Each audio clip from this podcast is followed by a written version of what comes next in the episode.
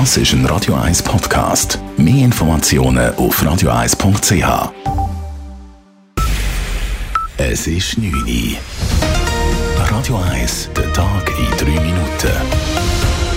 Mit dem Alles Kral. Das BAG und die Impfexperten des Bundes empfehlen Jugendlichen ab zwölf Jahren eine Covid-Impfung. Die Impfstrategie wurde entsprechend angepasst, wie Christoph Berger, Präsident der Impfkommission, heute vor den Medien in Bern sagte. Neu können sich Jugendliche im Alter von 12 bis 15 Jahren, die das wünschen, gegen Covid impfen.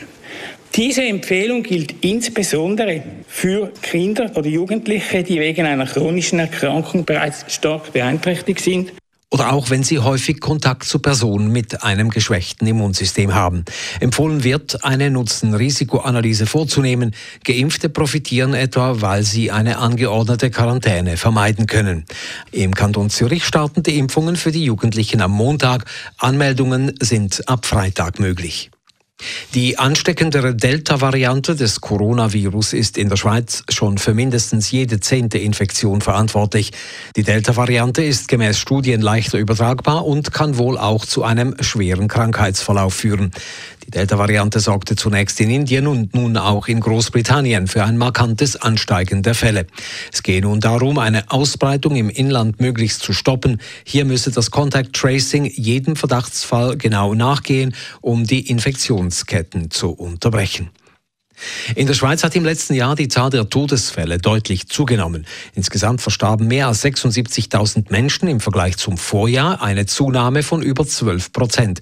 Dieser Anstieg hängt laut dem Bundesamt für Statistik direkt mit der Corona-Pandemie zusammen.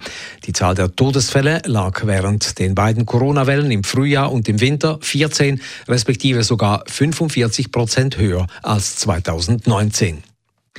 Der Bundesrat hat den Abstimmungskampf zur Ehe für alle lanciert. Das Gesetz sieht unter anderem vor, dass gleichgeschlechtliche Paare in der Schweiz heiraten und gemeinsam ein Kind adoptieren dürfen. Einem verheirateten Frauenpaar soll auch die Samenspende offen stehen. Es sei Zeit, die Ungleichbehandlung zu beseitigen, sagt die Justizministerin Karin Keller-Sutter heute. Der Staat soll private Beziehungen nicht werten. Es gibt aus Sicht von Bundesrat und Parlament keinen Grund, gleich- und verschiedengeschlechtliche Lebenspartnerschaften unterschiedlich zu behandeln. Das Parlament hatte der Ehe für alle im letzten Winter zugestimmt.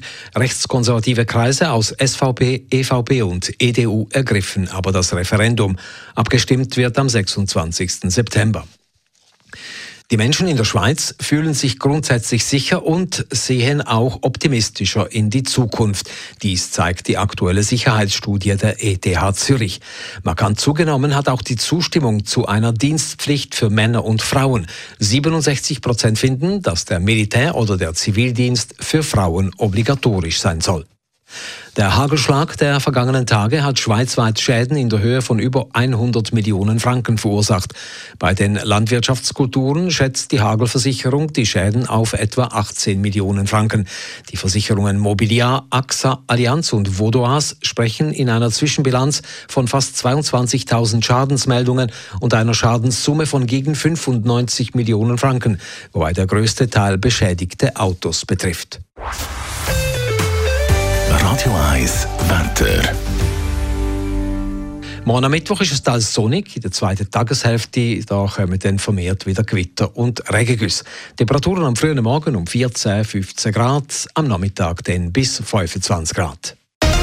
Das war der Tag in drei Minuten.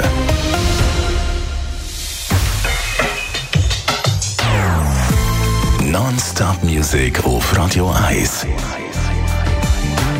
Die besten Songs von allen Zeiten. Non-stop. Radio 1. Wow, I feel good. Das ist ein Radio 1 Podcast. Mehr Informationen auf radio1.ch.